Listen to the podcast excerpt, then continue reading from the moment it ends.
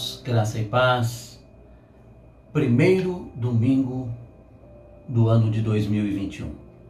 Aqui estamos nós. Voltamos a transmitir online porque estamos com o nosso templo em reforma, porque estamos também eh, avaliando os critérios que estão sendo tomados pelo governo diante da pandemia, desse retorno mas em breve, queridos, nós estaremos nos reunindo presencialmente e com uma igreja maravilhosa, um templo novo, um lugar novo para podermos cultuar ao nosso Deus. No dia 31 de dezembro eu falei com vocês, eu trouxe uma palavra com respeito à conquista da terra prometida. Então nós estaríamos cruzando o Jordão, atravessando o Jordão, assim como Josué fez com o povo de Deus, e para tal nós teríamos que nos santificar, porque o Senhor faria maravilhas em nosso meio. Essas maravilhas foram exemplificadas com as conquistas que nós vamos ter. Nós estamos realmente não somente num ano atípico que tivemos em 2020, mas agora, 2021, nós temos uma mudança drástica no comportamento social e uma mudança no nosso comportamento individual diante das circunstâncias e das situações. Também eu me lembro que eu falei há alguns dias atrás sobre o conformismo com o mundo e adequarmos ou adequarmos-nos com a atual situação. Nós vamos buscar a adequação, não o conformismo. Nós não vamos trazer o mundo para dentro da igreja, como nós vemos muitos tentando fazer, mas nós vamos nos adequar, isso é, utilizar os meios que estão à nossa disposição para continuar com a nossa tarefa principal. O propósito da nossa estada aqui como igreja é levar o evangelho a toda criatura. E por isso nós vamos continuar adentrando a terra prometida, a terra espiritual, e nesta terra, queridos, nós temos uma herança a receber. Deus nos dá, Ele nos concede ferramentas, Ele dispensa para nós tudo o que for necessário para cumprirmos com essa obra que se torna urgente, porque sabemos que Jesus está às portas e precisamos mais do que nunca estar pregando o evangelho, ensinando a palavra de Deus, não somente pela palavra, não somente pelo falar, mas pelo proceder. E isso com certeza será a grande diferença para conquistarmos povos. Que Deus nos abençoe nessa tarefa. Hoje eu quero falar com vocês sobre a primeira conquista depois eles terem atravessado o Jordão. Nós vamos continuar falando sobre as conquistas do povo de Deus, que também é, fazendo uma semântica entre as conquistas que nós teremos. Josué no capítulo 6, do verso 16 até o verso 20, eu vou usar somente esses versos para exemplificar e para te extrair desse capítulo 6 a conquista de Jericó. O texto diz assim: E sucedeu que, na sétima vez, quando os sacerdotes tocavam as trombetas, disse Josué ao povo: Gritai, porque o Senhor vos entregou a cidade. Porém, a cidade será condenada, ela e tudo quanto nela houver, somente viverá Raabe, a prostituta, e todos os que estiverem com ela em casa porquanto escondeu os mensageiros que enviamos. Então somente guardai-vos das coisas condenadas, para que, tendo-as vós condenado, não as tomeis. E assim torneis maldito o arraial de Israel e o confundais. Porém, toda prata e ouro, utensílios de bronze e de ferro serão consagrados ao Senhor, irão para o seu tesouro Gritou, pois, o povo e os sacerdotes tocaram as trombetas, tendo ouvido o povo o sonido da trombeta e levantado grande grito, ruíram as muralhas. E o povo subiu à cidade, cada qual em frente de si, e a tomaram.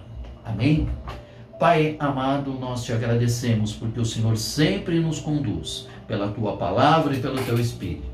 E estamos aqui hoje para falar um pouquinho sobre esta primeira conquista, a conquista da cidade fortificada de Jericó e também o derrubar das muralhas. nós vamos derrubar muralhas em nossa vida para conquistarmos o tesouro que o Senhor tem para nós. Em nome de Jesus. Amém.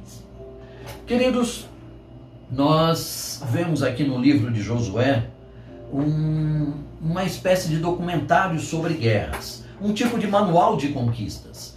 É, foram batalhas, vitórias obtidas por Israel em cerca de 50 entreveros. É, depois de 400 anos exilados no Egito, é, eles iniciaram uma trajetória de conquista.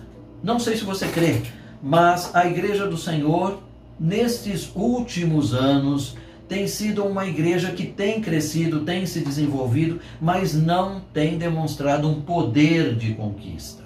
E eu creio, queridos, que embora a igreja tenha crescido muito, seja um exponencial, mas nós já ouvimos alguns comentários de que, inclusive dito por um dos maiores ateus do mundo, estão dizendo que a igreja cristã, é, por ter perdido o seu testemunho, deixou de influenciar a sociedade.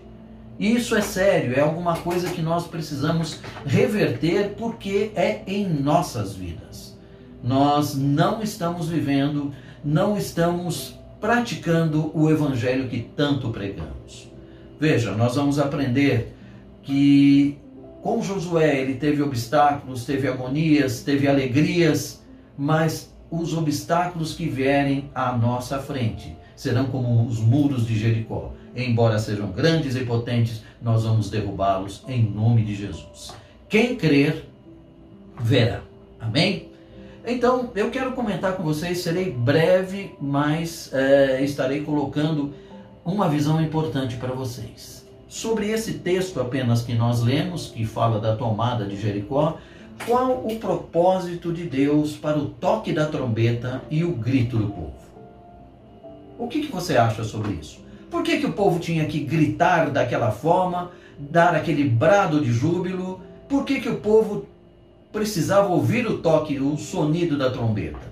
O apóstolo Paulo fala que ao som da trombeta, quando o anjo, o arcanjo tocar a trombeta, nós subiremos e nos encontraremos com ele nas alturas. Ele escreve isso lá na carta aos Tessalonicenses. Queridos, o som da trombeta é o toque de Deus, é a chamada de ordem, é a liberação, é a palavra para conquista. Mas por que, que o povo tinha que gritar? Primeiramente, eu vejo o seguinte: era um teste de obediência para Israel. Sabe que uma das coisas mais difíceis que nós temos hoje é a obediência. E vocês podem ver até pelas crianças Crianças que ontem eram desobedientes, ou eram obedientes, hoje nos questionam em quase tudo. Quando você pede, olha, peça, pega aquela, aquele objeto, aquela caneca para mim, eles olham para nós e dizem, mas por quê? Vá você. Além de desobedientes, são insolentes, é, são confrontadores. Mas por quê? Ah, as crianças são culpadas. Queridos, a culpa é dos adultos. Nós é que criamos filhos assim. Hoje as pessoas não têm mais aquele padrão de honra.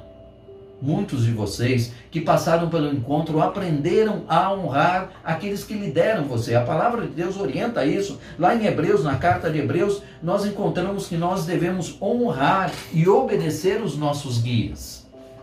A desobediência é uma arma usada pelo inimigo para que muitos não tenham conquistas em suas vidas, não sejam vencedores e, pelo contrário, só experimentem derrotas. Obedecer. Obedecer vai nos levar, pela fé, a conquistas. Gritar é uma expressão de fé do povo. Esse grito era um grito de júbilo, era um grito de alegria, era um aleluia, era um glória a Deus. Quantas são as igrejas hoje que nós vemos que recebem uma palavra, uma palavra verdadeira, uma palavra vinda de Deus, mas estão gelados. Gelados por quê? Porque muito em suas vidas têm contado com pecado.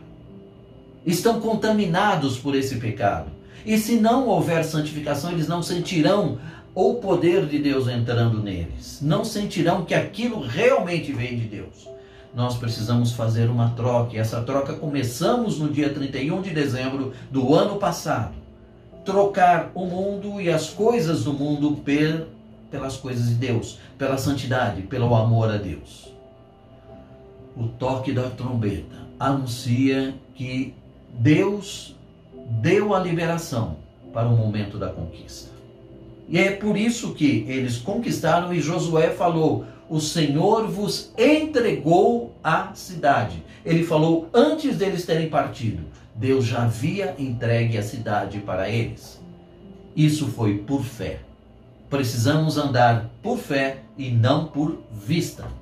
Porque realmente a racionalidade que temos aprendido nos dias atuais tem impedido muitos de desenvolver a fé.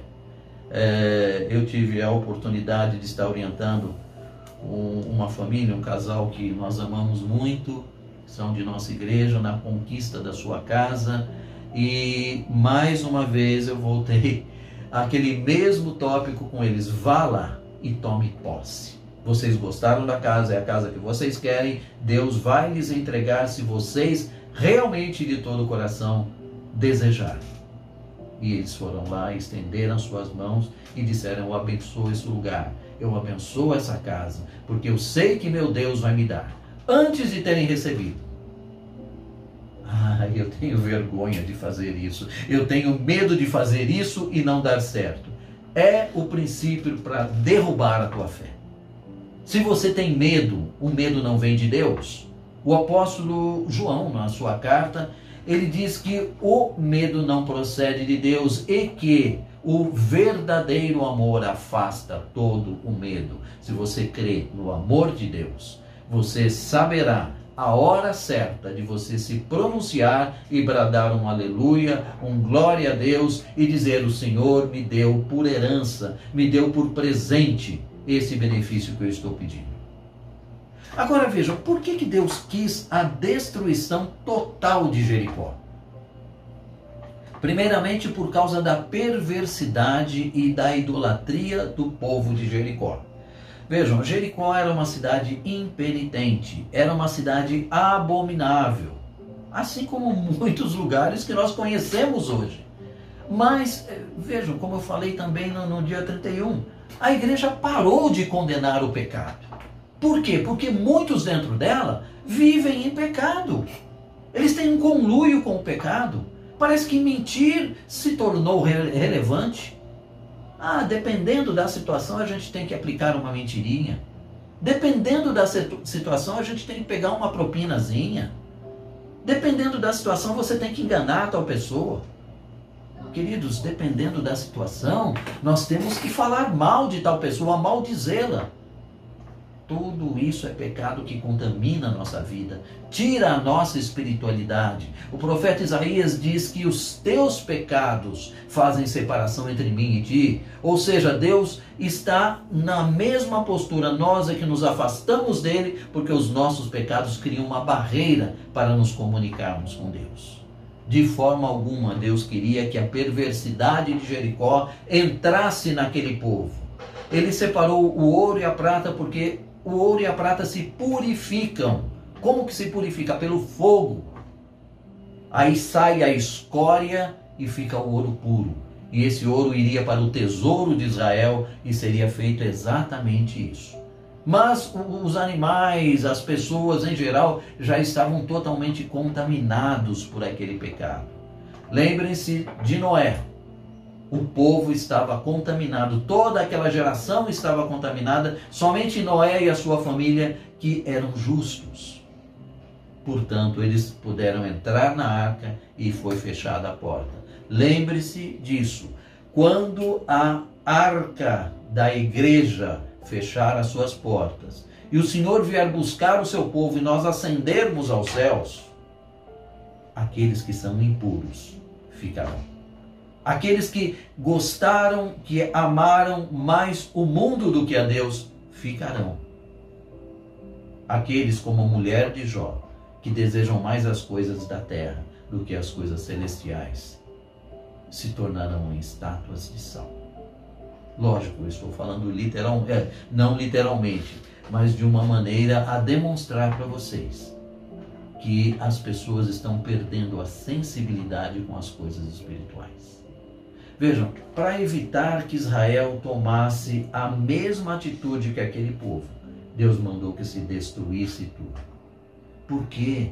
Porque a terra prometida teria de ser santificada pelo povo e teria coisas novas que Deus daria a esse povo. Assim também será na tua vida, em nome de Jesus. Deus vai acrescentar coisas novas. Não se prenda a coisas antigas e velhas. As coisas velhas se passaram, eis que tudo se fez novo. E nós vamos viver em novidade de vida.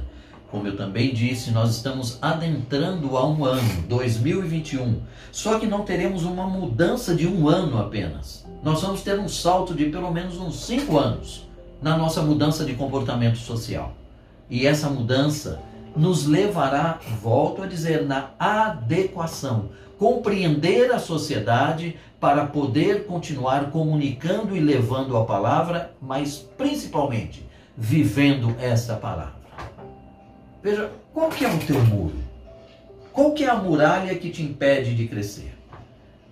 Problemas no trabalho, lutas financeiras, problemas na família, um mau hábito, um vício, a bebida, o cigarro, as drogas. Tudo isso é pertinente no dia de hoje. Quantas são as pessoas que estão presas a essas coisas e que isso é, é algo tão contumaz em suas vidas que vai impedi-las de abraçar o que é espiritual. Quantas pessoas estão vivendo com um pé na terra e um pé no barco? Logo esse barco vai se distanciar e nós estaremos nessa embarcação indo para os céus e a pessoa que tem um pé na terra permanecerá na terra. Problemas no trabalho por que você não encara da mesma maneira que Deus orientou a Josué para derrubar o muro de Jericó? Por que você não faz isso? Lutas financeiras. Nós estamos vivendo um momento difícil, terrivelmente difícil, onde as reservas financeiras do país, em primeiro lugar, foram roubadas. E em segundo lugar, elas estão sendo utilizadas para pagar as despesas geradas por essa pandemia. Então se tornou bastante difícil a conquista financeira. Porém, queridos, o Senhor trabalha enquanto nós dormimos. Ele dá enquanto nós dormimos. Mas a quem? Ao justo, ao fiel, ao verdadeiro. Nós temos dificuldades, sim, no mundo tereis aflições. Tem de bom ânimo. Como que está o nosso ânimo para a conquista, para derrubar esse muro que nos impede? o que sai da nossa boca são palavras de louvor, de adoração, de agradecimento, de reconhecimento ou são blasfêmias, reclamações, murmurações. Isso é um diferencial para conquistarmos ou não. Aquele que fala mal da sua família, que fala mal do seu da sua cidade, do seu bairro, da sua casa, está se confinando neste lugar está piorando a situação. Aprenda a trazer palavras de ânimo, de disposição, de mudança. Nós não devemos nos conformar com esse mundo, mas devemos mudá-lo. Como? Começa pela nossa boca. As nossas lutas financeiras. Quantas são as pessoas que vivem falando sobre si mesmos? Eu nunca vou sair disso eu não vou conseguir, não vai dar certo. De novo nessa situação. Pare um pouquinho e olhe para que, aquilo que Deus já te deu. Aquilo que Deus colocou na tua vida, mesmo sem que você mereça. Imagine se você aumentar a sua fidelidade. Se você crer de todo o coração. Aquele que crê verá a glória de Deus problemas na família. Hoje é assim muito difícil você encontrar uma família que não tenha dificuldades, que não tenha problemas, que não tenha uma ou duas pessoas que estão vivendo situações que afetam a todos. coloque isso em oração diante de Deus. O apóstolo Paulo, quando ele escreve a sua carta aos Filipenses, ele diz que nós não devemos andar ansiosos por coisa alguma, antes, porém, que sejam conhecidas de Deus as nossas petições, por as orações, súplicas e ações de graças. Quando fazemos isso, nós expomos a Deus e mostramos ao reino, tanto o reino de Deus como o reino das trevas, que nós queremos auxílio de Deus. Os problemas existem e como um, um hino, um louvor cantado por um grande amigo meu que era cantor evangélico, já falecido, ele disse que os problemas existem, mas existem para se resolver. Os meus eu entrego a Cristo. E eu sigo confiante porque vitória eu vou ter. O que nos ajuda a derrubar os muros? Primeiramente, queridos, buscar a Deus em tudo o que nós fizermos, mas antes de fazer. É, eu, eu, li certa vez, ah, na semana passada, uma, uma dessas frasezinhas na internet que são colocadas, né? é, dizendo o seguinte: para as jovens, não se menospreze pregando, pegando o primeiro sapo que lhe aparece à frente. Eu creio que um dos pensamentos que mais agonia a uma mulher é que ela vai ficar para titia, vai ser solteirona.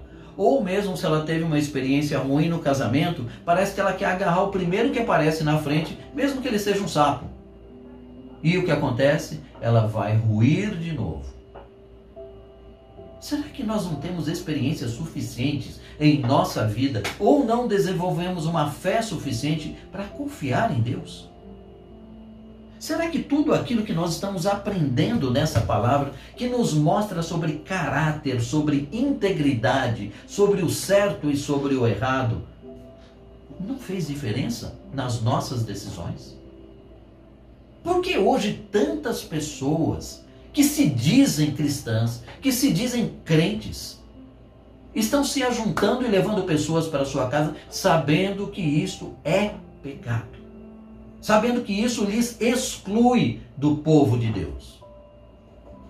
Por causa de um medo de ficar só. Só que fazendo isso estarão mais sós do que nunca, porque não estarão com a presença de Deus. Você quer vencer os seus obstáculos, derrubar os seus muros? Caminhe com pessoas certas. Ora, as más conversações corrompem os bons costumes, diz Paulo. Nós andando com pessoas que são íntegras, que são verdadeiras, que são honestas, que vivem o evangelho, que vivem a palavra, nós teremos o que? Uma companhia não somente prazerosa que nos traz satisfação, mas alguém que nós podemos nos espelhar e viver. Outra coisa que nós podemos fazer para derrubar os nossos muros: obedecer a Deus e à liderança que Ele constituiu sobre nós. Toda liderança é constituída por Deus, para o bem ou para o mal. E por último, confiar em Deus. Confiar às vezes significa esperar. Esperar que Deus lhes traga o melhor. Esperar que Deus lhes mostre o melhor. Muitas vezes nós acreditamos que o nosso sonho se frustrou. Sabe por quê? Porque nós projetamos uma ilusão. Nós não tivemos uma palavra dizendo faça isso ou faça aquilo. Nós acreditamos que Deus vai abençoar porque nós queremos. Mas antes precisamos colocar ao Senhor, entregar a Jesus, para que ele venha aprovar. Os homens dão conselhos, mas Deus dá a direção. Queridos, quem crer verá. Amém? Neste ano de 2021, as próximas palavras que eu vou trazer também serão palavras mostrando as conquistas. Os outros pastores também, nós temos conversado e falado com eles em nossas reuniões e eles vão também estar trazendo palavras nesse sentido, aprendendo com Josué como iremos conquistar, dentro do projeto de Deus, melhoria para a nossa vida e sermos exemplo para essa terra, para que as pessoas vejam Cristo habitando em nossas vidas. Amém, queridos? Que Deus nos abençoe neste primeiro domingo do ano e daqui para frente nós possamos andar de mãos dadas com o Senhor.